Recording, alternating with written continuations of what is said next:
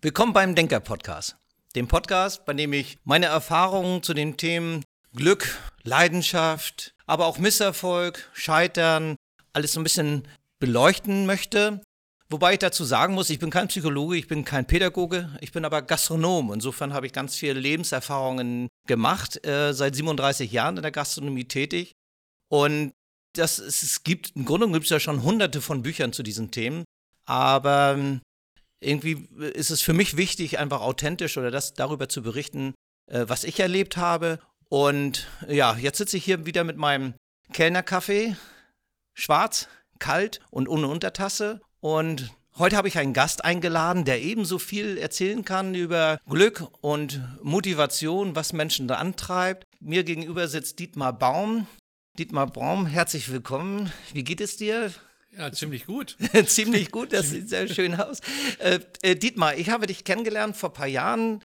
Äh, ja, ungefähr drei Jahre ist es her und äh, das war im Rahmen, du hattest mich mal angerufen und es, äh, du hattest eine Projektvorstellung und äh, wolltest dazu mich mit dabei haben, mich um Rat fragen oder einfach nur mal kennenlernen, miteinander reden. Und äh, rucki zucki, äh, ich war total imponiert von dir, wie du die Sachen angehst. Ähm, Dietmar, ich glaube, und das habe ich jetzt auch erfahren äh, von dir, dass du ja in unheimlich vielen Projekten in der Lübecker Bucht zugange bist. Hier in Lübeck möchtest du dich mit dem Tourismus mit engagieren. Also überall dort, wo du auftauchst, sind das, äh, gibt es Leute, die gerne mit dir zusammenarbeiten wollen. Und ich glaube, und ich hoffe, ich wage mich jetzt nicht zu weit aus dem Fenster als Norddeutscher. Ich kann das nur aus meiner Position sagen. Du gefällst mir deshalb, weil du einfach auch äh, eine klare Vorstellung hast von einem Projekt und also auch die Haken setzen kannst und auch die Haken setzt. Und ich glaube oder ich vermute mal, dass die, die Mentalität der Norddeutschen äh, da vielleicht noch nicht so weit ist oder genau so etwas braucht und dass du deshalb so gerne äh, ja, mit den Leuten zusammenkommst oder dass die Leute gerne mit dir zusammenkommen möchten. Vielleicht kannst du mal was dazu erzählen, Dietmar. Ja, so fängt das immer an. Ich fange an, ein bisschen was zu erzählen und danach haben wir ein Projekt. Also das, äh, das äh, beschreibt mein ganzes Leben schon und ähm, es ist auch ein tolles Leben und ein buntes Leben dadurch. Also immer wieder triffst du neue Menschen und wenn du äh, eine Betrachtungsweise auf die Welt hast, wo du sagst, okay, du möchtest ganz gerne irgendwas rüberbringen, du möchtest den Menschen was schenken, der möchtest der Welt was schenken und triffst dann auf Menschen, die da auch Möglichkeiten da haben, das ähm, zu stützen oder eben das auch brauchen gerade, dann, dann kann man sich schnell zusammenfinden und kann ein bisschen die Welt gestalten. Und das macht einfach wahnsinnig Spaß. Ja, bei dem letzten Gespräch, das wir miteinander hatten, da saßen wir in der Sonne an der Obertrave. Da hatte ich dir davon erzählt, dass ich gerne hm, von jungen Menschen darüber berichten möchte, äh, dass man Träume leben kann, dass durch äh, Träume, die man in der Kindheit hat, dass man die nicht aus den Augen verlieren darf oder, oder zumindest die Möglichkeit hat, über seine Träume auch seine Lebensziele zu erreichen. Und äh, da hattest du einen Ansatz äh, gegeben, äh, den ich total toll fand. Also so hatte ich das noch nie gesehen. Und dann du sagtest, ja, wer, wer, träumen will, muss aber auch wissen, dass also Bildung eine ne Grundlage einfach fürs, fürs Träumen ist oder sein könnte. Habe ich das richtig verstanden oder wie, wie meinst du das? Ja, ich kann mal nur aus dem Portfolio schöpfen, was ich auch kenne und weiß. Das ist mhm. das Wichtigste. Und das war ja das Thema, was wir dann so ganz salopp mal angesprochen haben. Es ging um das Thema kulturelle Bildung. Und äh, äh, Kultur heißt ja auch ein bisschen auseinandersetzen mit Themen, denen ich noch nicht aufgeschlossen bin. Wenn ich jetzt als junger Mensch in ein klassisches Konzert gehe, dann muss das nicht unbedingt der hip sein, sondern das kann etwas sein, wo ich erstmal so den Einstieg brauche. Ähm, und wenn ich anfange zu träumen, träume ich immer in den fokussierten Elementen, die ich kenne. Die werden heutzutage bei jüngeren Menschen bestimmt durch äh, äh, Kanäle wie YouTube, äh, äh, Facebook und, und, und Instagram und, und Follower. Und das sind dann so Träume, die aber sehr eingeschränkt sind. Und ich glaube, dass äh, gerade junge Menschen auch das ganze an Leben erfahren müssen, um dann auch zu sagen, ich träume etwas. Also die Auseinandersetzung mit viel mehr Indikatoren draußen ähm, ist äh, Voraussetzung dafür, dass wir eine äh, entwickelte äh, Gesellschaft bekommen. Das war ja das Thema, was wir da mal ganz kurz angesprochen haben. Ja. Und ich glaube, das wollen wir heute auch mal so ein bisschen vertiefen. Mhm. Ich weiß, ähm, ich hatte das, glaube ich, auch schon mal in einem Podcast so gesagt, äh, dass wir Kinder damals in den äh, 70er Jahren, als wir aufgewachsen sind, doch viel uns selber überlassen wurden. Sprich, die Eltern waren berufstätig und äh, äh, häufig war das auch so, dass, also man hat sich bewegt mit Fahrrad oder mit Bus. Ich kann mich daran erinnern, dass ich unheimlich viel Zeit an der Bushaltestelle verbracht hatte, weil ich auf den Bus gewartet hatte und äh, kein Smartphone in der rechten Hand. Das heißt also, ich war mich mit mir selber überlassen und auch mit, mit meiner Umgebung. Äh, und somit, was ich vielleicht damals als Langeweile empfand, äh, weiß ich heute, war das aber auch eine Möglichkeit, einfach zu träumen, einfach äh, ja Tagträumen, äh, sich, sich seinen Gedanken hinzugeben. Äh, glaubst du, dass sich da jetzt durch Internet und durch die ganzen Social Media oder die, durch die Möglichkeiten, dass man den Jugendlichen, den Kindern heute diese Möglichkeit zum Tagträumen nimmt? Weiß ich nicht. Ja, Weiß ich ja, oder, Also ich würde sagen, das, das wäre ein bisschen anmaßend zu sagen, man nimmt den Kindern die Träume oder ähnliches. Ich glaube, äh, der Mensch ist ein Homo sapiens, der sich langsam weiterentwickelt, viel langsamer wie, wie, wie ein iPhone. Und von daher glaube ich, dass die, die Grundbedürfnisse der Menschen die letzten 300, 400 Jahre gleich geblieben sind. Aber die, die, die, die Farbe, die Qualität, die Möglichkeiten, das auszudrücken, die sind vielfältiger geworden. Mhm. Also ich glaube, dass auch äh, junge Menschen heutzutage genauso träumen, wie, wie, wie wir es gemacht haben oder wie es die nächste Generation macht. Nur eben, man sagt da so in der, in der Betrachtung, Reality ist, wer so Fokus ist. Also denn da, wo ich hingucke, da, wo ich das äh, sehe, da ist der Moment auch, äh, in dem ich dann meine Träume interpretiere, die Farben meiner Träume interpretiere. Und wenn ich mit, äh, mit, mit, mit Social Media und solchen Elementen äh, umgarnt werde, dann, dann denke ich in dieser Welt. Und wenn ich in äh, Südafrika oder Mittelafrika lebe, obwohl die mittlerweile internetmäßig weiter vorne sind wie wir hier in Schleswig-Holstein, was die Digitalisierung auf jeden Fall angeht, ähm, äh, da ist natürlich, da ist natürlich eine andere Betrachtungsweise. Und äh, ich glaube, dass das große Ziel der Menschen ist, ähm, ihren Motiven gerecht zu werden, glücklich zu werden in ihrer Betrachtungsweise, in ihrer Art, in ihrer Persönlichkeit und in einer Gesellschaft angenommen zu werden. Die hohe Qualität, die wir heutzutage hier in Deutschland besitzen, ist, dass wir ein ganz, ganz breites Portfolio haben von Menschen, die, die unterschiedlichster Form sich darstellen können. Und ich glaube, dass wir da auch eine große Fläche und eine große Bühne bauen müssen, aber die alten Werte dabei nicht vergessen dürfen. Ja, mm, ja gut, äh, das ich, vielleicht denke ich da wirklich äh, ein bisschen naiv oder muss da noch ein bisschen tiefer reingehen, ähm, weil meine Angst auch dahingehend besteht, dass durch, durch die Möglichkeit von Computerspielen oder überhaupt der, der Technologie ähm, sich auch, auch Träume offenbaren, die äh, gegen dem, was ich bis jetzt gesagt hatte, mit, mit Traum erleben oder äh, Traum entgegengehen, äh, dass da Träume äh, vielleicht gezeigt werden, die nicht realisierbar sind. genau, da, das hatte ich gerade gedacht. Die meisten Menschen glauben, dass Träume nicht realisierbar sind. Ich persönlich glaube, dass Träume die Grundlage sind, etwas zu realisieren. Mhm. Das ist so eine ganz andere Betrachtungsweise. Ja, eigentlich ist es meine Betrachtungsweise. Du hast mich gerade eben auf einen anderen Gedanken gebracht. Denn ich habe ja immer äh, schon als Kind, äh, ich, ich, wollte fliegen lernen wie Superman und bin Trampolinspringer geworden oder Wasserspringer. Äh, ich, hab, ich wollte in einem ganz tollen Billardlokal, wollte ich Billard spielen. Jetzt bin ich selber ein Eigentümer von so einem Billardlokal. Also dieses Träume realisieren. Ähm, ich hatte jetzt wirklich gedacht, das wäre eine Sache der, der, der Generation, dass, dass jetzt die Technologie, die, die äh, Digitalisierung so ein bisschen äh, die, die Träume unrealistisch macht, aber äh, da scheine ich ja. Glaube ich nicht. Ne. Glaube glaub also, ich einfach nicht. Ich glaube, dass Menschen da und Jugend gleich sind wie wir auch oder wie die Generation der letzten auch. Nur eben, wie gesagt, also die, die Qualität der Träume wird anders, das Ausdrucksverhalten wird anders und die Motivation bleibt, wie gesagt, nach den Parametern der, der, der Motivationsforschung auch da gleich, um da vielleicht mal den Bogen zu spannen, ähm, hat man da ja auch sehr, sehr viel Wissen erfahren in der Historie, was man heutzutage dann angleicht und sagt, aha, warum tue ich es? Und ich weiß heute, warum ich etwas ja. tue.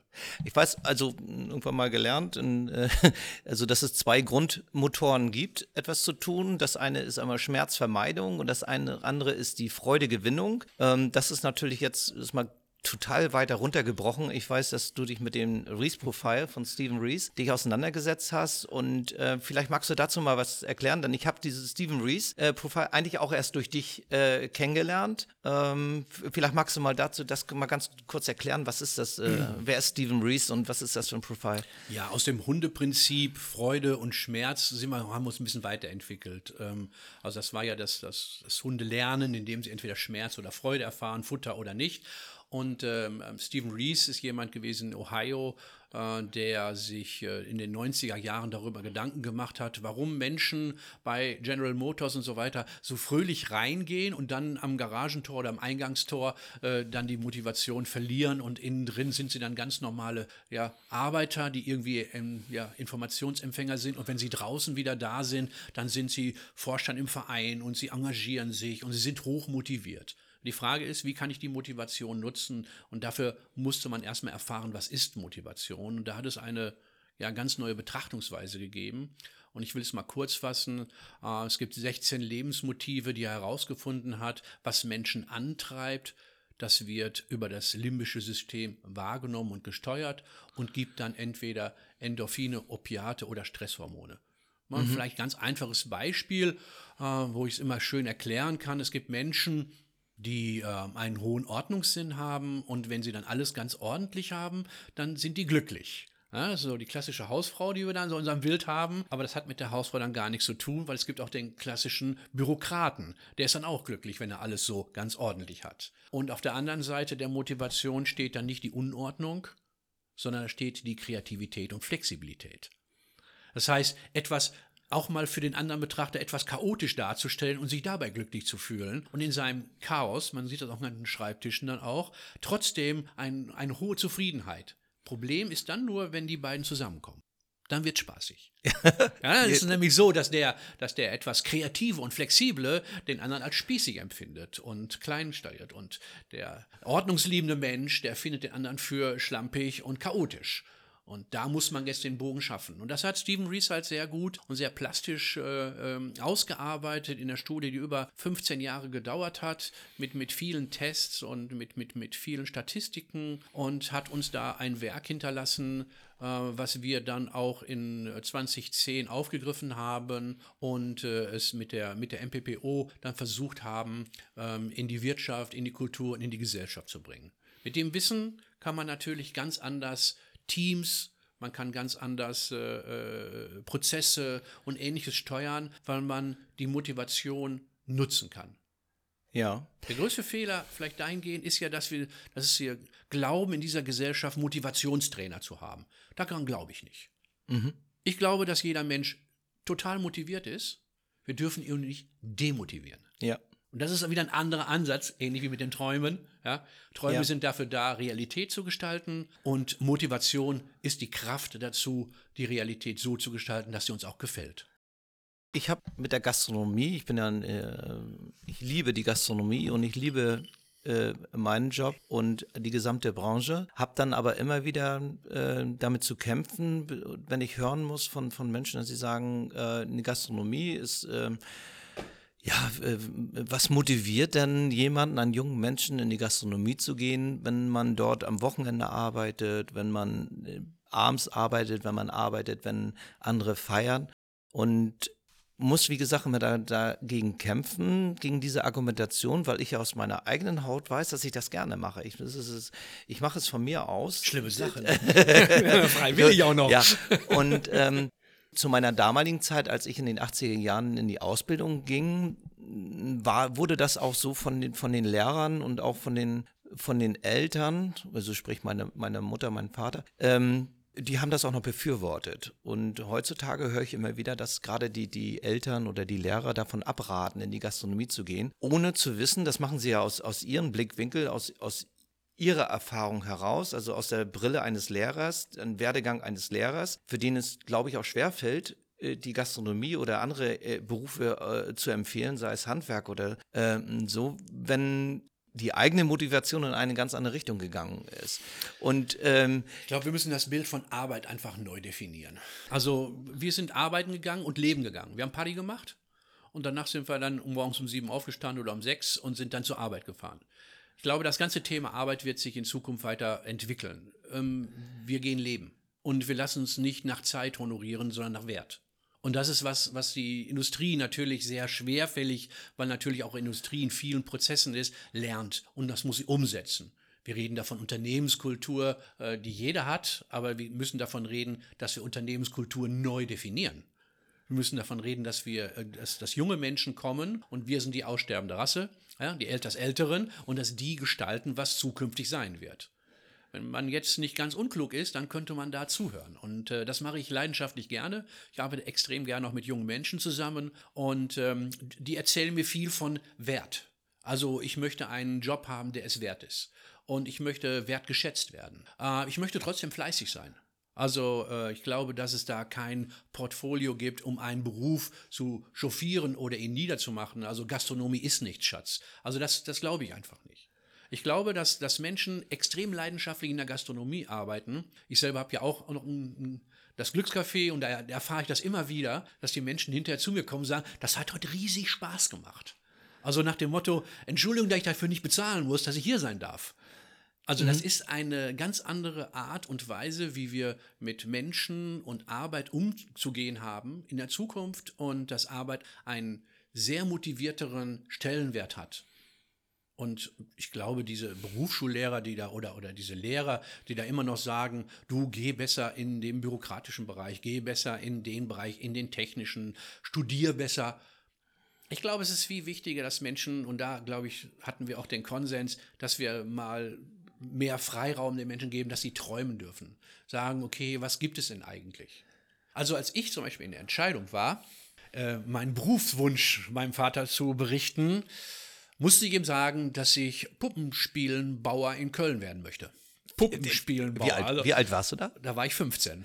Wie kommt man als 15-Jähriger auf Puppenspielbauer? Weil ich die Augsburger Puppenkiste so klasse fand. Und da habe ich gedacht, diese Figuren zu erstellen, das ist ja Wahnsinn. Und diese Vielfalt auch, das war Wahnsinn. Mein Vater sagte dasselbe, sagte ja, mein Junge, du glaubst, du bist wahnsinnig, ja, Puppenspielenbauer.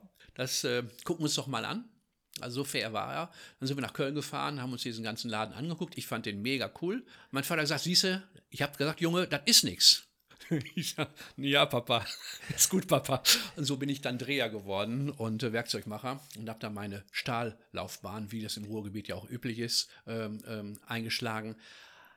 War, Entschuldigung, wenn ich zwischenhake, warum war das nichts? War das, äh, war das vom Handwerk her oder weil, die Kreat weil du dir eine andere Art vorgestellt hattest? Nee, für mich war das was.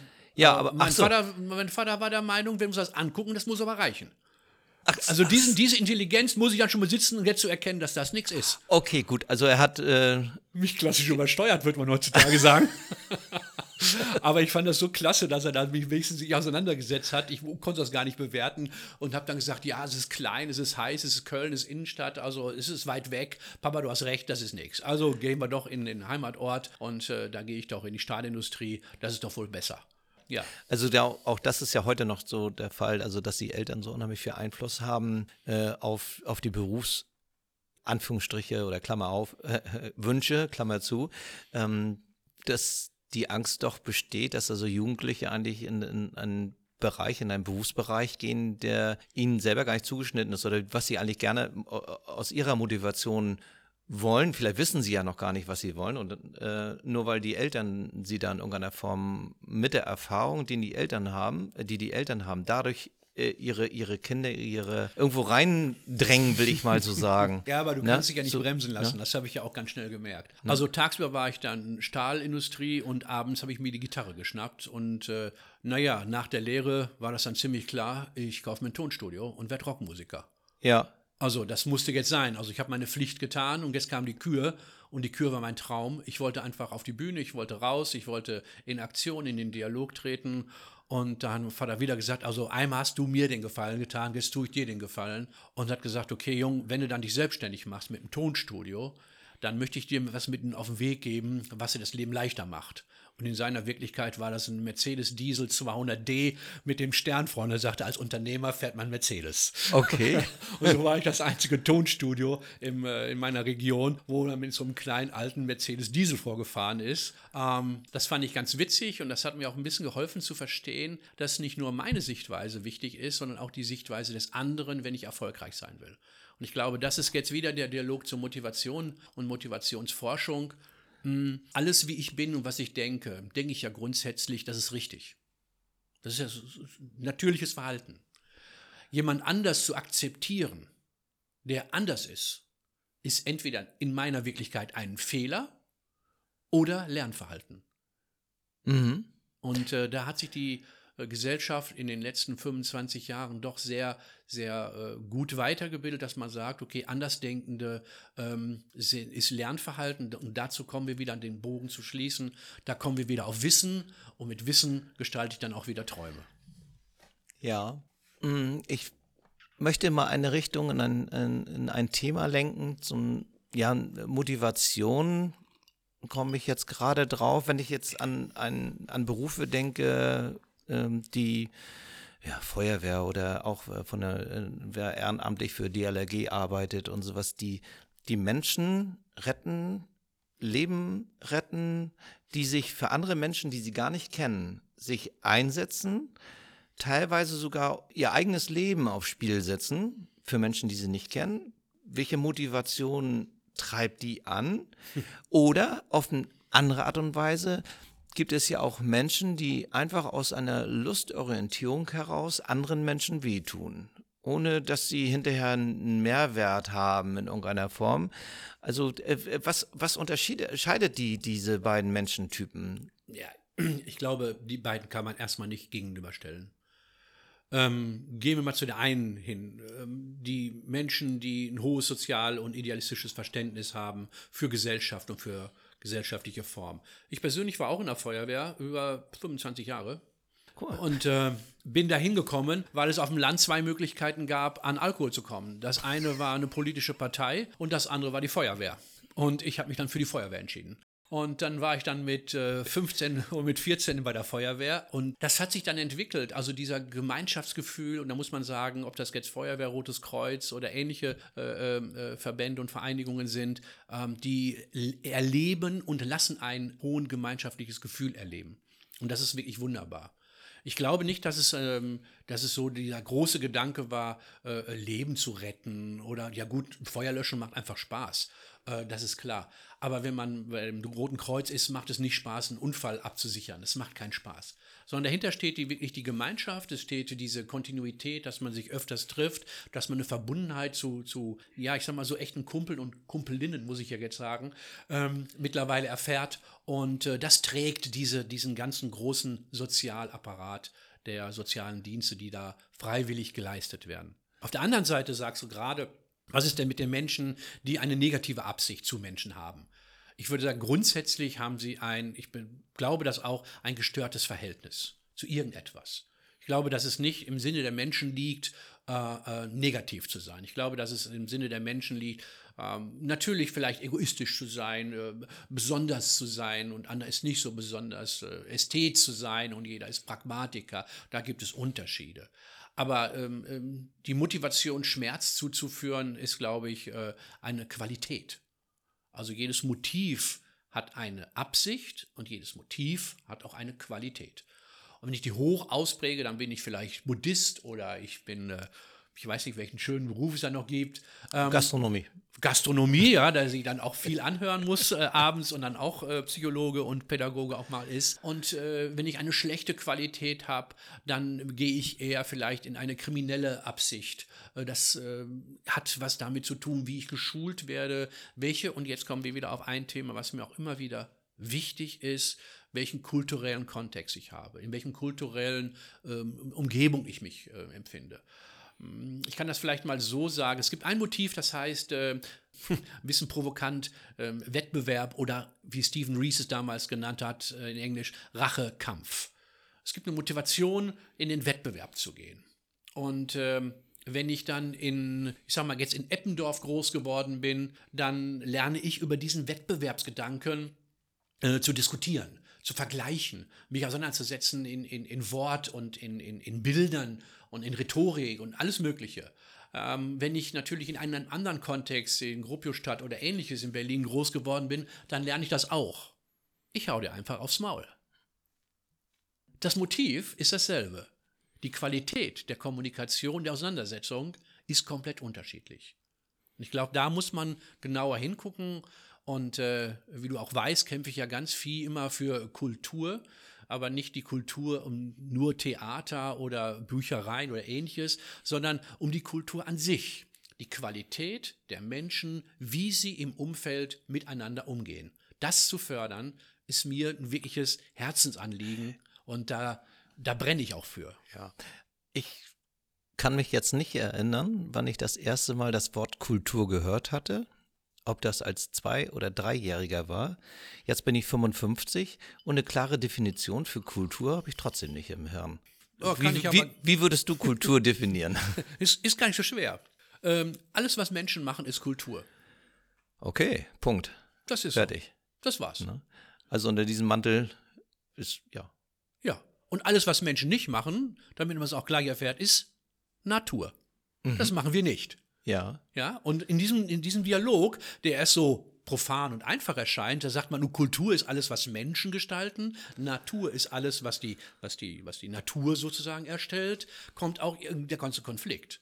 Ja, ob das jetzt Ökonomie, Ökologie ist, ob das jetzt gerade der, der, der ganze grüne Gedanke ist, der uns prägt, ob das äh, vor 50 bis 100 Jahren, ob das der, der Konsum und der wirtschaftliche und der Prozessgedanke war. Ja, mal waren es die Menschen, die mehr gestaltet haben, mal war es die Natur, die dann auch dementsprechend gespiegelt hat. Sie ist ja ich sage mal so leider devot passiv immer, aber in letzter Konsequenz ist sie immer doch aktiv.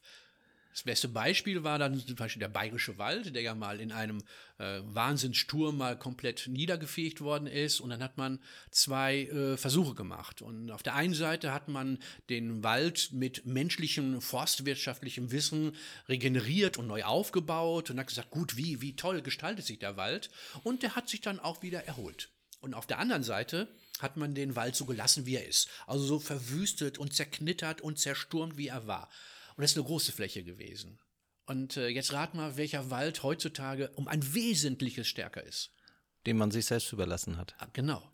Ja. Da hat sich dann plötzlich sind wieder Vögel gekommen, die es gar nicht mehr in der Region gab. Es gab Untergeholztiere, die sich entwickeln konnten. Es gab Pflanzen, die sich durchgesetzt haben gegenüber anderen. Und diese ganze natürliche Entwicklung hat einen so wunderschönen Urwald wieder ergeben, dass heute alle sagen, ist unsere so hochintelligente Forstwirtschaft wenn es nicht unter dem Aspekt des Nutzens ist, das für die Natur das Beste und sind wir da viel klüger oder hat die Natur uns mal wieder gelehrt, naja, lieber Homo sapiens, du bist ein Teil dessen.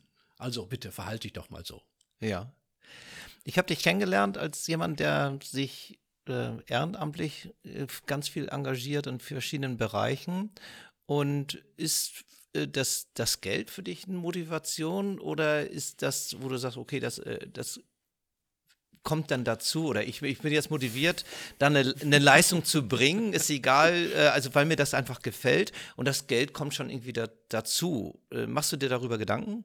Ja, natürlich lieber reich und gesund wie arm und krank. Ich meine, das ist halt in, im, im, im Ursprung schon richtig.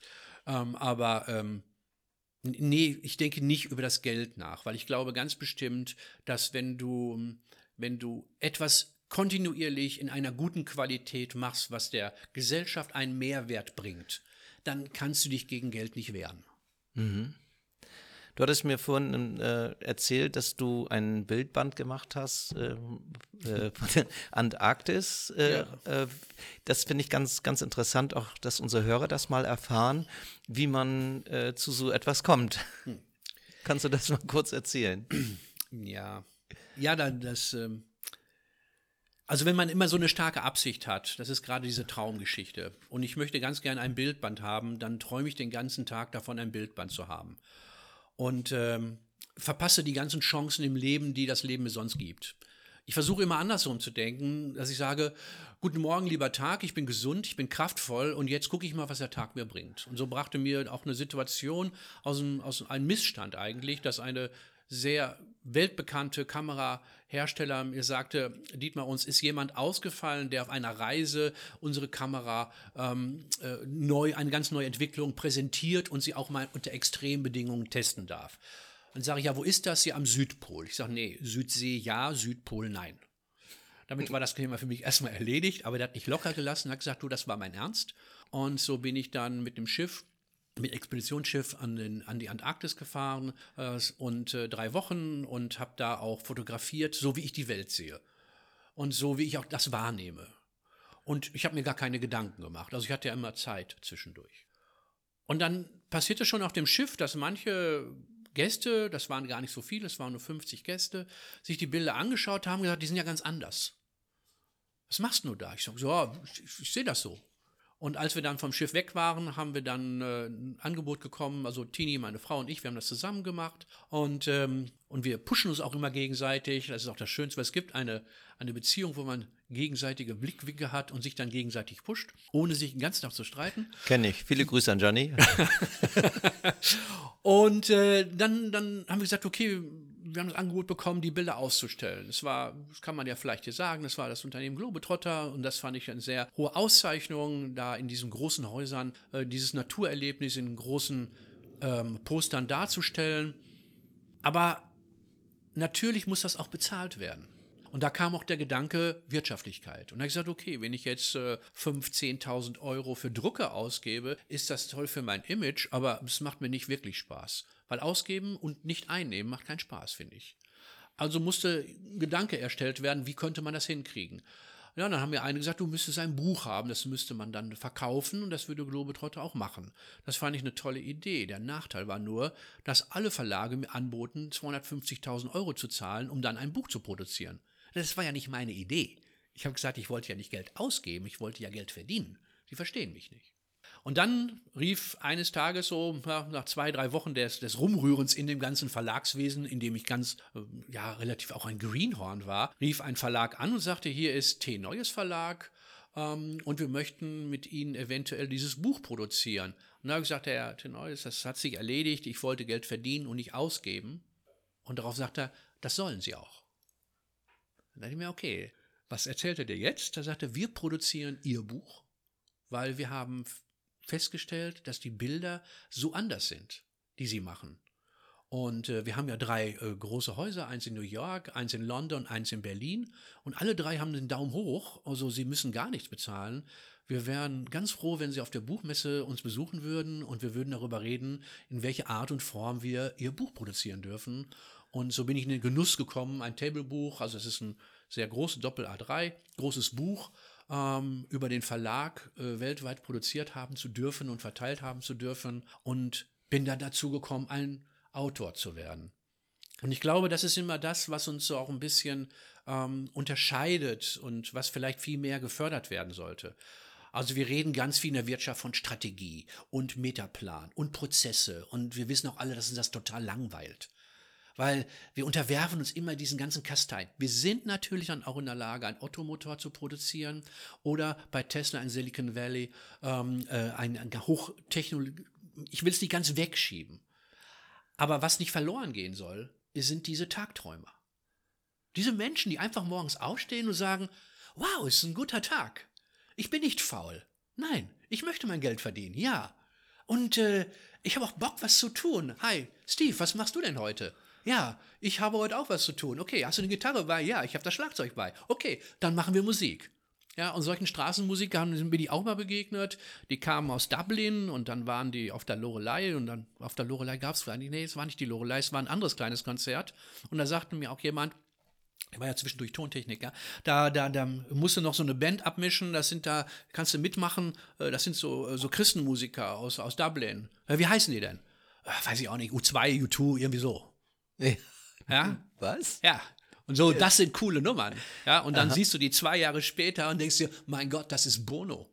Ja. Ja, ja so eine Christengang. Die haben nachmittags gespielt im Hellen, weil abends spielten die Guten.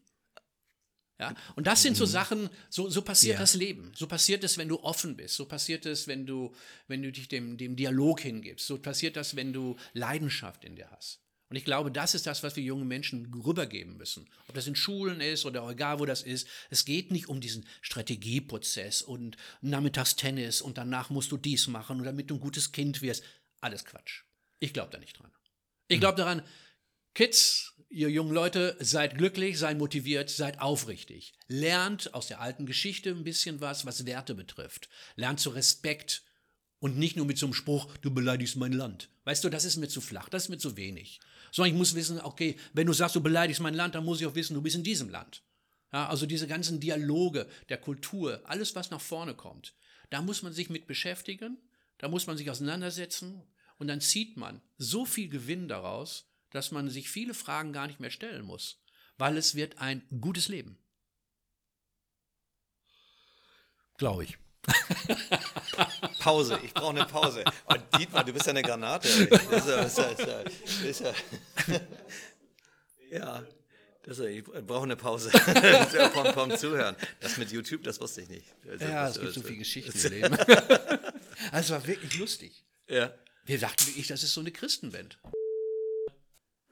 Dietmar, das war unglaublich viel Information. Also ich habe dir so gern zugehört. Ich brauchte erstmal eine Pause, habe meinen Kellnerkaffee genommen, kalt, schwarz und ohne Untertasse und ähm, möchte gerne nochmal auf das Thema äh, Geld als Motivation zurückkommen. Äh, und zwar deshalb, weil ich auch aus dem Umfeld der, der Jüngeren höre, so in Richtung YouTuber gehen, Influencer, äh, Influencer, Influencer, äh, weil man da so viel Geld verdient. Ähm, ist das eine Motivation, um einen bestimmten Beruf zu erlernen? Oder wir befinden uns jetzt gerade in der EM, Fußball-Europameisterschaft. Die Fußballer auf dem Feld, sind die so gut? Ist das unsere deutsche Nationalmannschaft, weil die motiviert wurden, in ihrer Jugend Fußballer zu werden, damit sie viel Geld verdienen? Oder äh, sind sie aus Leidenschaft gute Fußballer geworden und verdienen dadurch viel Geld? Was ist deine Meinung dazu? Geld ist ja nur ein Synonym. Das kann für ganz viele Sachen stehen. Das kann für sexy stehen. Habe ich Kohle, kriege ich die geilsten Bräute oder eben die schärfsten Typen mit oder den schönsten Fußballer. Ähm, es kann alles sein. Ich glaube, die Betrachtungsweise über Geld muss komplett überarbeitet sein und auch werden. Ähm, auf der einen Seite habe ich Geld ähm, als, als Machtinstrument. Ja, ich, wenn ich Geld besitze, kann ich was machen. Ob ich da in mein Leben konzentrieren, einzig und alleine, glaube ich nicht. Gutes Beispiel da wieder aus der Studie von Stephen Rees ist, dass ähm, dieses Motiv Geld, Macht und so weiter eins von 16 ist. Also, wenn ich jetzt andere Motive habe, die viel stärker sind, wie Idealismus, Sozialität, äh, äh, äh Wettbewerb, dann mache ich vielleicht einen Sport auch, der vielleicht gar nicht so spektakulär ist, wie zum Beispiel Speerwerfen. Ja, Speerwerfen ist nicht so äh, begehrlich. Wenn ich sage, ich bin Weltmeister des Speerwerfens und heiße Wolfermann, dann kennt das keiner. Aber wenn einer sagt, weiß ich, Rudi Völler, das kennen dann auch noch die, die, die Generation darüber hinaus oder Beckenbauer. Aber was treibt den Mann an? Was treibt den Mann an? Und dann ist es einfach dieser, dieser, dieser Sport, der seine ganze Geschichte auch schreibt. Es ist ein Sport, in dem du sehr viel mit dir alleine bist. Also Menschen, die sehr gerne alleine sind und sehr gerne dies und vielleicht durch einen besonderen Zufall dazu gekommen sind, Speerwerfen oder Golfer oder, oder, oder, diese ganzen vielen, vielen Berufe, äh, Beruf, sag ich doch, diese Sportarten, die es gibt, aber auch Berufe, die im Hintergrund stehen. Da ist der Hauptmotor nicht Geld, sondern ist die Leidenschaft und der Kontext, dass mehrere Motive mich zum Glück bescheren. Und Fußball, das ist, ähm, in Fußball ist das Wunderbare, ähm, Im Fußball finden wir alle 16 Motive vereint. Also wir haben ja nicht nur einen Trainer, wir haben ja ruckzuck 20.000. Ja? Und wir haben sogar Millionen. Vor jedem, ich habe das gestern Abend in meiner Gruppe gelesen, wie viele wieder wussten, wie man welche Ausstellung macht. Ja, aber alle lagen falsch, weil wir haben leider gewonnen. ja, also das ist so, das ist so ein unheimlich schönes Spiel. Wir können alleine Fußball gucken, wir können gemeinschaftlich Fußball gucken. Es ist ein Teamsport, aber es gibt auch äh, Elite-Persönlichkeiten in diesem Sport. Es spiegelt das gesamte Portfolio wieder. Wenn ich es wieder fokussiere, warum muss ein Fußballer so viel Geld verdienen? Da muss ich mir ein bisschen über die Geschichte des Fußballs Gedanken machen und wie ist das denn gekommen? Es ist ja nicht gekommen, dass ich sage, okay, äh, weiß ich jetzt nicht, wer XY, ich will jetzt gar keinen nennen, du kriegst jetzt 100 Millionen. Nein, das ist eine Medienwelt und es geht um Medienrechte. Und ob ein Fußballer was jetzt wert ist oder nicht, bestimmt ja nicht die Zeit, in der er Leistung bringt, sondern was sein Wert in der Medienwelt wert ist, was es darstellt. Und da hat sich das halt fokussiert. Ja, wenn ich so gucke, äh, mein Vater war damals äh, äh, in der Jugendmannschaft, äh, in der Nationalmannschaft da kurz und als Torwart. Und ähm, ich glaube, die haben damals 200, nee, 100, 150 Mark gekriegt. Und dann hat mein Opa gesagt, also junge Fußball spielen, das lohnt sich nicht. Ja, ja. Da, musst du, da musst du raus. Und das äh, fand er ganz schade, aber Fußball war ja kein, kein Sport, wo man Geld mit verdienen konnte. Und äh, wenn man die alten Filme sieht, des alten Fußballs, diese Spielfilme, die es gibt, das ist ja nicht ohne Leidenschaft. Ja, das ist dasselbe Bild. Dasselbe Bild mit, mit 100 Mark spiegelt sich da genauso wieder wie heute das Bild mit 100 Millionen laufen 22 Menschen hinter einem Ball her, da stehen Millionen drumherum und freuen sich, zwei Parteien und man kämpft. Und das macht Spaß. Und ich glaube, das äh, erklärt sich das von selbst, ob es, äh, ob diese Geldfrage den Sport ähm, natürlich entwickelt hat, auch verändert hat in vielen Bereichen, ähm, qualitativ auch äh, äh gesteuert hat. Aber der Spielgeist an sich ist immer noch der gleiche geblieben. Ich könnte nicht sagen, wenn ich den Leuten jetzt kein Geld mehr gebe und auf 1900 weiß ich jetzt nicht 32 oder was gucke, dass die Leute da kein Fußball gespielt haben. Die haben ein richtiges Fußball gespielt. Anders natürlich. Aber mhm. das Gefühl, das war dasselbe. Und wir gehen doch immer stärker nach dem, dass wir sagen, wir möchten ein, ein Gefühl erleben. Und äh, ich möchte auf keinen Fall arm sein. Ich glaube, das ist eine Situation, was jeder nachvollziehen kann. Aber, das muss man wiederum sagen, was bedeutet Armut? Das bedeutet auch ein Potenzial, Reichtum an Menschlichkeit oftmals. Und auch ein, ein, ein, ein Potenzial an Abgründe. Ja, auch kriminelle Abgründe.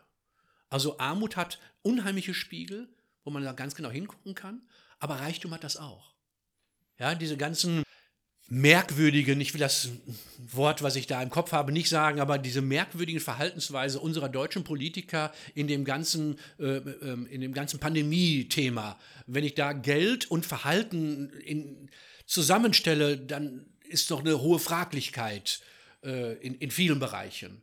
Und äh, da sind genauso Abgründe und, und äh, auf der anderen Seite gibt es Menschen, die mit ihrem Geld ganz tolle Sachen machen, ob es eine Vielmann-Stiftung ist oder die ganzen Stiftungen oder hier in Lübeck gibt es ja auch ganz, ganz die Postell-Stiftung, ganz tolle Initiativen, wo man mit Geld Möglichkeiten schafft, wo man mit Geld auch Räume schafft. Und das finde ich auch extrem wichtig. Für mich ist Geld einfach nur ein Synonym für äh, Möglichkeit. Mhm. Ich habe das Thema deshalb angeschnitten, um auch, ähm, weil wir auch jüngere Zuhörer haben, ähm, die so ein bisschen, mm, ja, ich will sie nicht jetzt davon abbringen, aber zumindest äh, sensi sensibel werden zu lassen, dass ein, ein Berufswunsch oder eine, eine Branche, in der man dann gehen will, dass man sich nicht an dem Geld orientiert, sondern wirklich in erster Linie äh, äh, Leidenschaft und, und äh, vielleicht auch Talent, um dann äh, über diesen Wege dann zum, zum Geld zu kommen. Ich selber bin Billardsportler. Ich äh, weiß, dass ich mir damals nicht die Gedanken gemacht hatte, zum, den Billardsport zu betreiben, äh, weil ich dadurch dann äh, ja, Geld verdienen, hm, es ging, das ist dann nachher mit, mitgekommen. Ne? Ich hatte zwar den Traum, so, na, Traum will ich nicht sagen, aber den Hintergedanken, irgendwann mal Profi zu werden.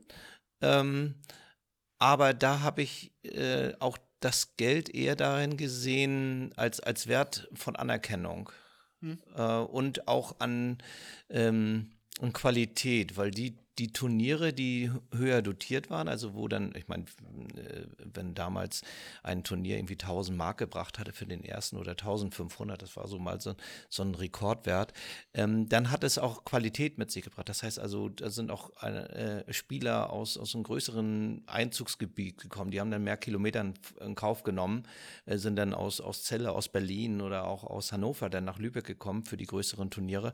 Und das hat dann an, an Qualität gewonnen. Äh, äh, aufgrund des, des äh, äh, Geldpreises, was es denn zu gewinnen war.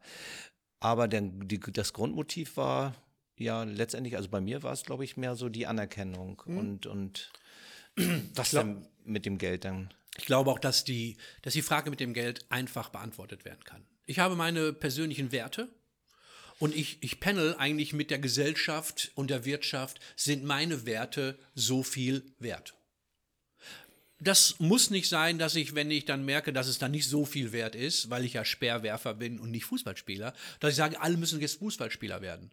Sondern sage ich, nee, aber ich will trotzdem Speerwerfer bleiben. Oder ich möchte trotzdem das machen. Ich glaube auch, dass das überwiegt. Ähm, ich ich, ich kenne ganz wenig Menschen, die einfach sich hingesetzt haben, ich will reich werden. Ja, und wenn sie das dann ganz kontinuierlich gemacht haben, kann es sein, dass sie auch erfolgreich dabei waren. Aber das Verhältnis von den Menschen, die da vorne auf der Startlinie sind, die alle reich werden wollen und die dann hinterher reich geworden werden, ist genauso wie die, die überhaupt nicht darüber nachgedacht haben, reich zu werden, wie Bill Gates, der einfach nur sagt, ich bin Freak, ich bin Computerentwickler und da ist eine verrückte Firma in Deutschland, die möchte ganz gerne oder wo, äh, wir möchten gerne einen Deal haben, dass wir da einen Dollar äh, für eine Lizenz bekommen. Der hat ja nicht nachgedacht, Milliardär zu werden. Oder ein Steve Jobs, wenn man die Bücher liest. Oder ein, ein, ein Elon Musk oder, oder, oder. Oder auch in Deutschland gab es das, ähm, ob man Thyssen oder Krupp, äh, Stahlbauer oder äh, äh Mercedes, ja, äh, äh, Unternehmen, die auch äh, Geschichte geschrieben haben. Das ist die Passion, das ist der Wunsch, das zu machen. Also mir sagt man ja immer nach, Guten Tag, Dietmar Baum, wenn wir reden, haben wir ein Projekt. So, das ist ja auch das, was ich persönlich gerne sehe. Ob das jetzt junge Menschen sind oder es gibt irre viele Möglichkeiten, dieser Welt was beizutragen. Irre viele Möglichkeiten. Und deswegen ist es auch dieser Reichtum, diese, diese Gestaltung zu haben. Es geht es nur darum, und das ist ganz wichtig, dass wir diese Möglichkeiten behalten. Also das ist dann Demokratie. Das sind dann Parameter von Pressefreiheit.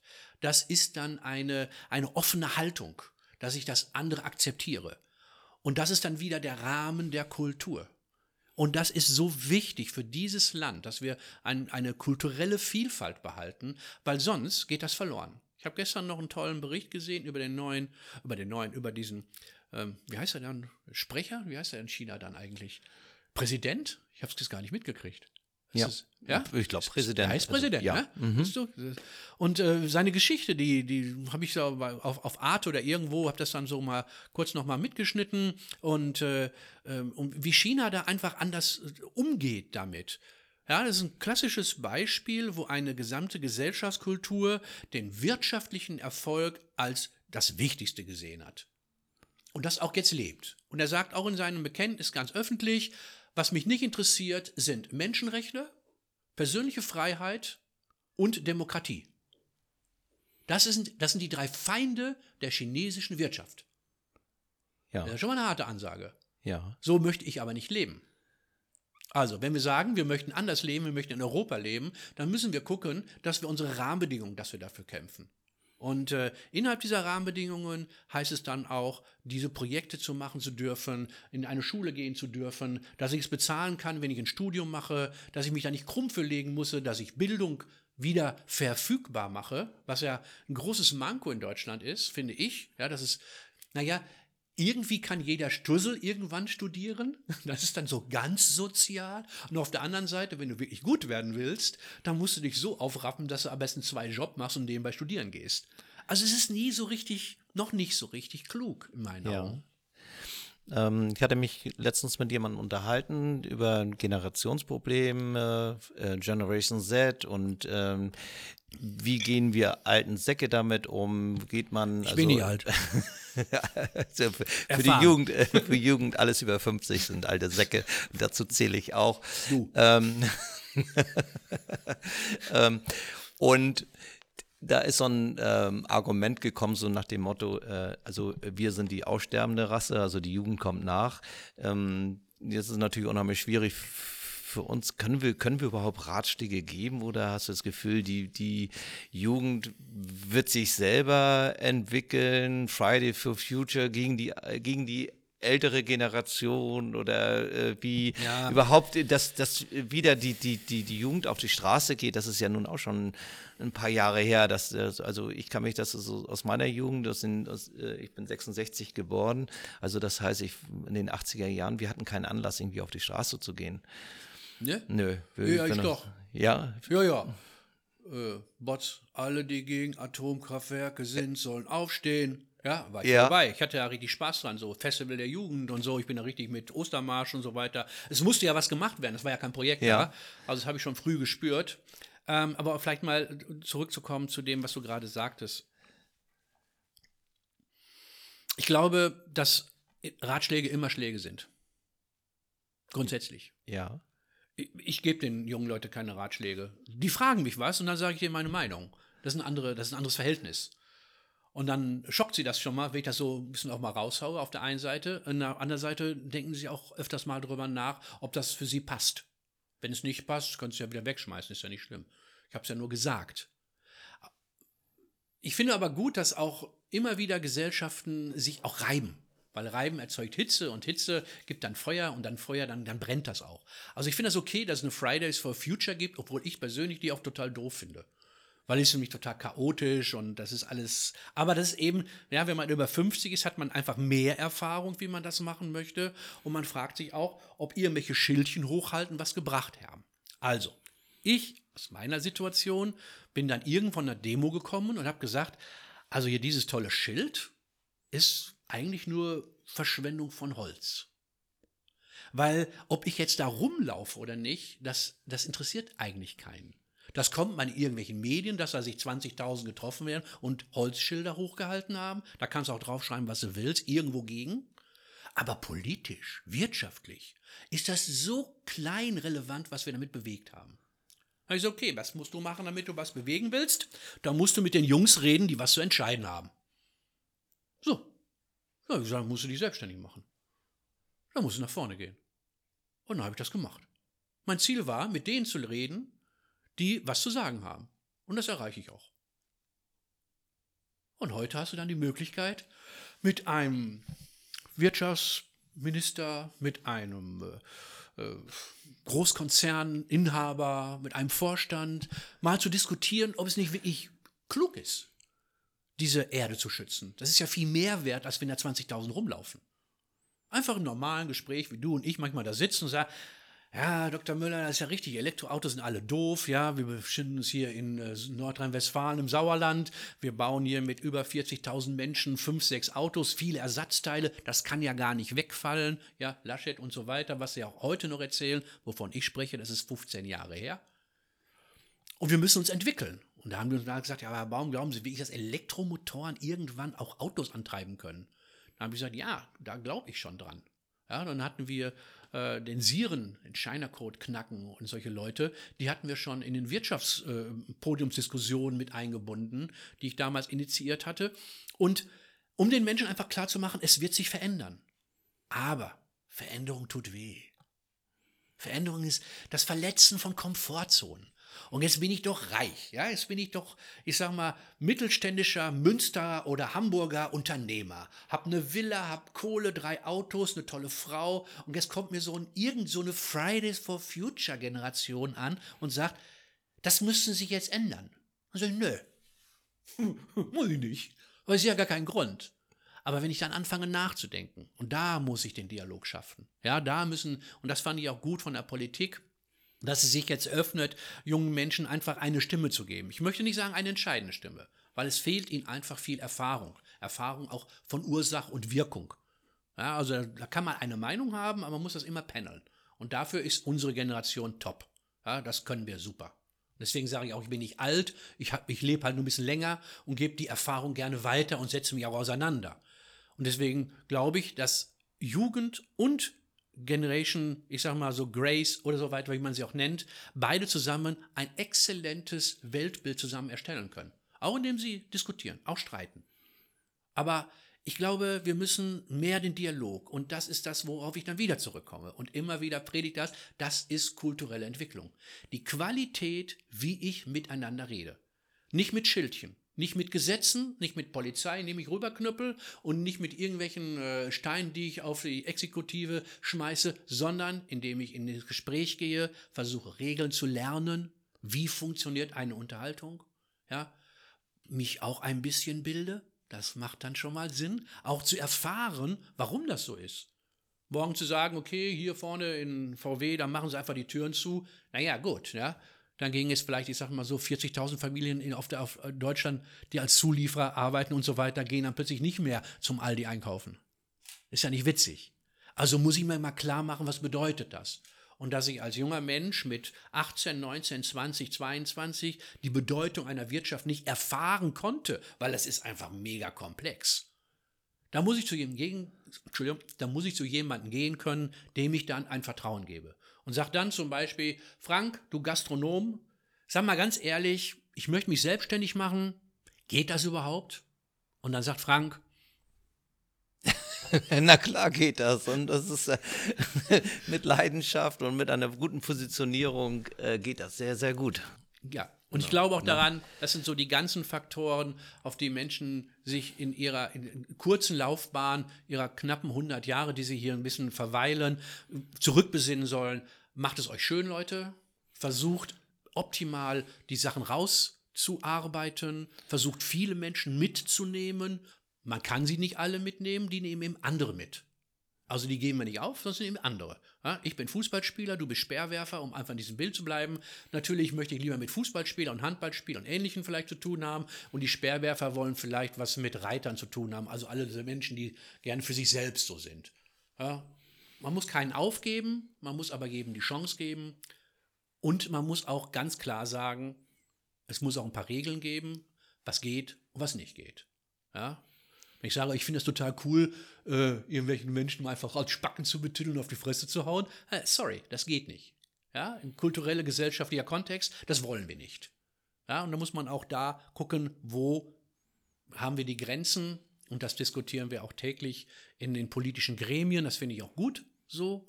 Und das ist auch der Hauptteil der Demokratie, den ich auch immer noch hundertprozentig als gut empfinde, auch wenn da jetzt ein paar Menschen vielleicht ein ihren wirtschaftlichen Vorteil einfach dem demokratischen Gedanken vorziehen. Grundsätzlich bleibt diese Regierungsform in ihrer Art und Form sehr gut und äh, gibt viele Möglichkeiten, äh, ein sehr angenehmes und ein sehr wohlwollendes Zusammenleben zu gestalten. Mhm.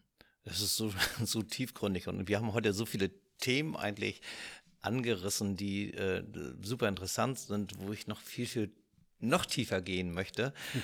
Ähm, eine Sache würde ich gerne noch ansprechen, und zwar ähm, die, die Verbindung von Kultur mit Kunst. Denn Kunst wird ja eigentlich immer im Zusammenhang mit Kultur verwendet und häufig äh, äh gibt es halt diese, diese Parallelen. Wie siehst du, ist das, gehört das zusammen oder äh, wie, ist, wie ist es dazu gekommen, dass, dass Kultur und Kunst immer äh, gleichermaßen benannt werden? Ja, das frage ich mich ja auch. also, also dann, dann sehen wir dann irgendwelche hochtrabenden Konzerte und Ausstellungen mit einer sehr intellektuellen Hürde, die 80 Prozent der Menschen komplett gar nicht mehr abgehen. Und dann ist das plötzlich Kultur und Kunst. Und unsere Kultur und unsere Kunst, die dann von Herrn Steinmeier und irgendwelchen Menschen, die da hochtraben und mit sehr viel Wertschätzung und, und Anerkennung, aber für viele gar nicht mehr zugänglich ist und auch nicht zu erreichen ist. Ich glaube, Kultur und Kunst ist äh, von der Straßenkunst zu finden bis hin zur Kunst, äh, die, die, die Spaß macht, ähm, bis hin zu der Kunst, die der, der Auseinandersetzung dient. Also man sagt ja, die Kunst ist frei. Und der Auftrag der Kunst ist auch, sich auseinanderzusetzen mit Themen, die vielleicht brisant sind. Und sie auszudrücken in einer Art und Form, die ähm, speziell ist. Ja. Und diesen Freiraum zu haben, das ist der künstlerische Freiraum, den wir uns erarbeitet haben nach dem Zweiten Weltkrieg, in vielen Gesetzen auch. Das ist die Pressefreiheit und so weiter. Das sind ja alles künstlerisch und kulturelle äh, Elemente, die dazu beitragen, dass wir das auch dürfen. Ja, wenn du jetzt ein, ein bestimmtes Bild in äh, China oder in der Türkei malst, ja, wir kennen das noch in Paris, was da passiert ist, ein paar Karikaturen führen dazu, dass Menschen sich ambitioniert sehen, andere Menschen zu erschießen. Also kann man auch nicht mehr sagen, Kultur ist kraftlos. Kultur ist nebenbei, das kann man so mitlaufen lassen. Das ist falsch. Kultur ist ein wesentlicher Bestandteil unseres existenziellen Daseins. Und die Kunst ist ein Teil davon, den wir da einfach als Synonym über Kunst können wir jetzt, glaube ich, 640 Jahre diskutieren. Da werden wir nie zu Ende kommen. Das ist ja auch der Sinn der Kunst. Kunst kann auch unsinnig sein. Ja, einfach so ein weißes Bild und nennen es sibirische Landschaft und schreiben Josef Beuys hinter. Die einen sagen Spinnerei, die anderen sagen, wow, das ist der Neubeginn der Kunst. An einem weißen Bild. Ja, dafür ist die Kunst da. Die Kunst ist da, uns Anregungen zu geben, Auseinandersetzungen zu geben und so weiter. Und damit ein, ein Teil unserer kulturellen Entwicklung. Wir kennen ja auch Trinkkultur ja? oder Unternehmenskultur. Also das Wort Kultur, Ackerbau, ja? auch Kultur.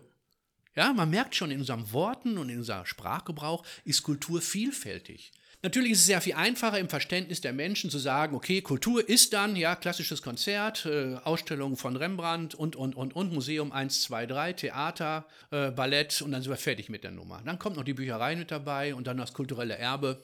Dann haben wir das. Nein, das stimmt nicht. Kultur ist alles, was wir tun. Kultur ist tagtäglich die Qualität, wie wir entwickeln, in dem Freiraum unserer Demokratie etwas zu gestalten, etwas da zu sein und es auch unterschiedlichsten Betrachtungsweisen einem bestimmten Publikum kundzutun. Mhm. Aus der Perspektive des, des Billardsportlers äh, heraus kann ich dann einen Vergleich stellen zum Thema Kunst. Äh, dass ja zu Kunst auch Bildung gehört. Das heißt, man muss auch Kunst verstehen können in gewisser Art und Weise, um das auch als, als Kunst zu werten. Wenn ich jetzt äh, beispielsweise als Laie ein, ein Gemälde mir anschaue, dann äh, ist das dass ich sage, ja, sieht hübsch aus, es gefällt mir, gefällt mir nicht. Ähm, und erkennen dann manchmal die Kunst dahinter nicht, weil ich nicht darüber ge ich bin nicht gebildet genug zu wissen, mit welchen Pinselstrichen und wie der, mit äh, welchen Farbverlaufsschwierigkeiten der Künstler, der, der Maler, jetzt wenn wir mal mhm. bei der malerischen Kunst sind, ähm, das kann ich doch dann nur als Kunst wirklich auch als Kunst erkennen, wenn ich vorher, äh, wenn ich darüber gebildet bin, mit welchen Auseinandersetzungen, mit welchen Schwierigkeiten der ja. Künstler äh, zu kämpfen hatte. Beim Billard sieht das so aus, je besser ich Billard spiele, desto leichter sieht das für den Zuschauer aus. Und, und er kennt es nicht. Nein, nein, weil ich die Position der Weiße so spielt, so kunstvoll die, die, Posit äh, die Weiße positioniere, ähm, dass ich dadurch ein, ein leichtes Spiel habe, zumindest für den, äh, für den Laien. Der erkennt nicht die Kunst, die sich dahinter verbirgt. Ich glaube, das sind so drei, drei Faktoren. Das eine Faktor ist, dass wir, dass wir ein, ein, ein, ein Element sehen. Ob das jetzt eine darstellende Kunst, bildende Kunst oder, oder, oder. Und dann gefällt uns das in unserer Vorstellung von Design oder nicht. Dann sagen wir auch schon mal, wow, super Kunstwerk. Weil es vielleicht groß ist. Oder weil Rot meine Lieblingsfarbe ist. Ja. Das ist, ich sag mal so, die Bewertung der Kunst aus 30 oder 70 Prozent der Menschen, aber nur 30 Prozent Bedeutung hat. Das andere ist, die Kunst kommt auch von Können. Hm? Wie viel, wie viel Know-how, wie viel Wissen und wie viel, wie viel Auseinandersetzung mit dem Thema liegt dahinter? Und das dritte ist dann die Bedeutung.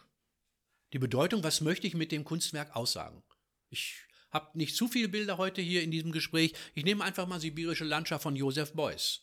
Ja, so die, die, die Machart ist nicht ganz so schwer, ein weißes Blatt aufzuhängen, das einzurahmen. Die Geschichte ist, dass er in Sibirien äh, äh mal, glaube ich, einen Flugzeugabsturz hatte und dann sich mit Fett eingerieben hat und dadurch überlebt hat und zu diesem Thema Fett und zum Thema Weiß eine Wahnsinnsbeziehung hat, weil er dann unheimlich viele Träume bekommen hat, viele Visionen. Oh, und dann merkst du plötzlich, wow, was für eine geile Story dahinter. Hm? Also das Schönste, was für mich zum Beispiel Apple bedeutet hat, war das Buch von Steve. Ja. Als ich das gelesen habe, fand ich das noch, Entschuldigung, noch geiler. und dann gesagt, wow, jetzt, jetzt liebe ich Apple. Sich Gedanken zu machen, wie ein Handy innen aussieht, das finde ich echt cool.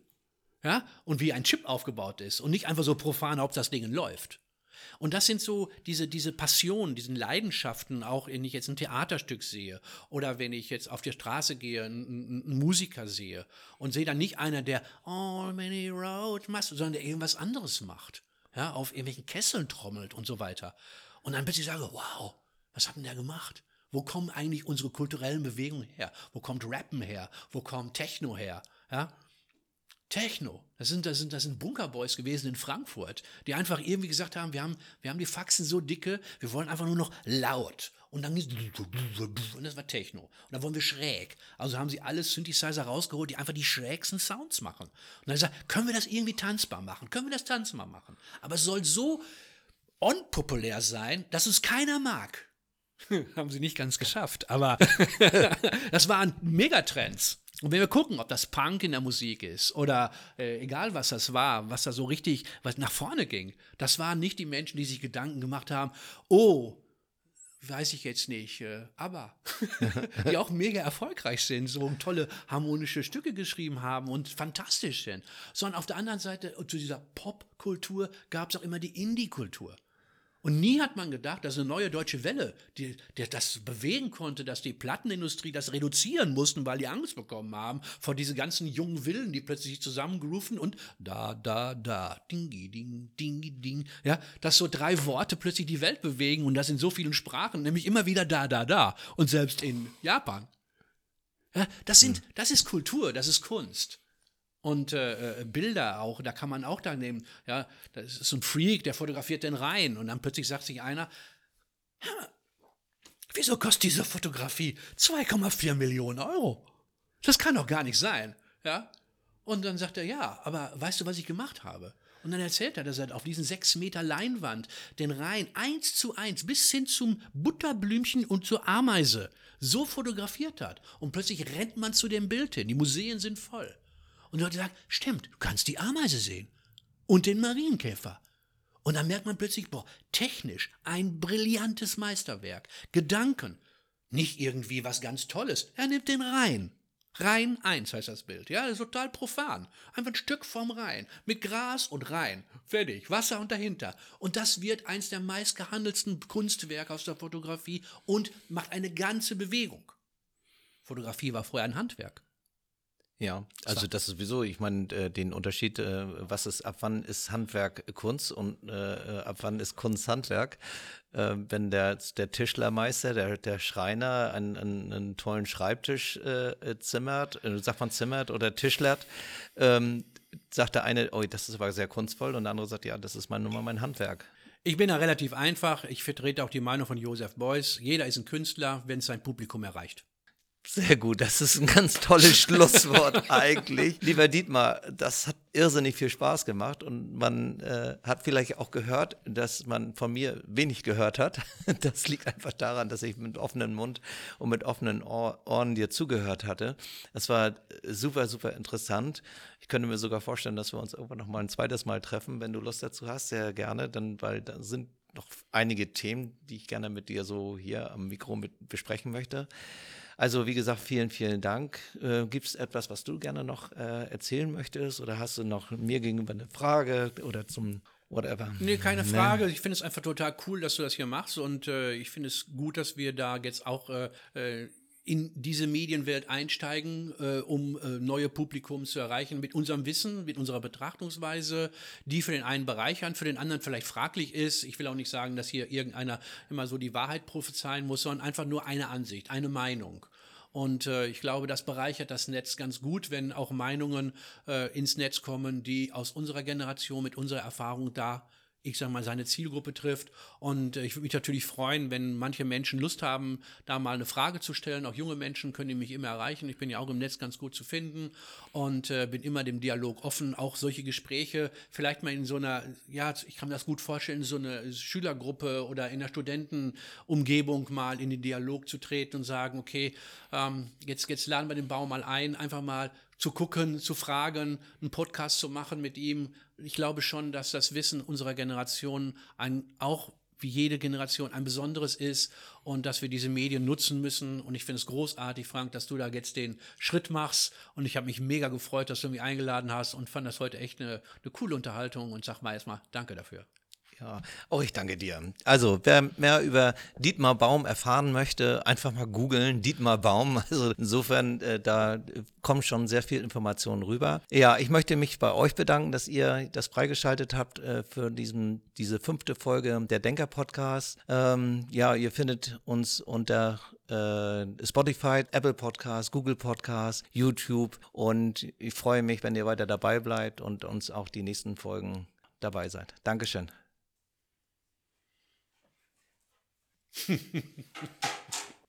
Tja, und das natürlich ist, ist der Start meiner politischen Karriere jetzt hier. Wie ist das denn wieder gekommen, Dietmar? Ja, ich habe da eigentlich nur beim Franken Gefallen tun wollen.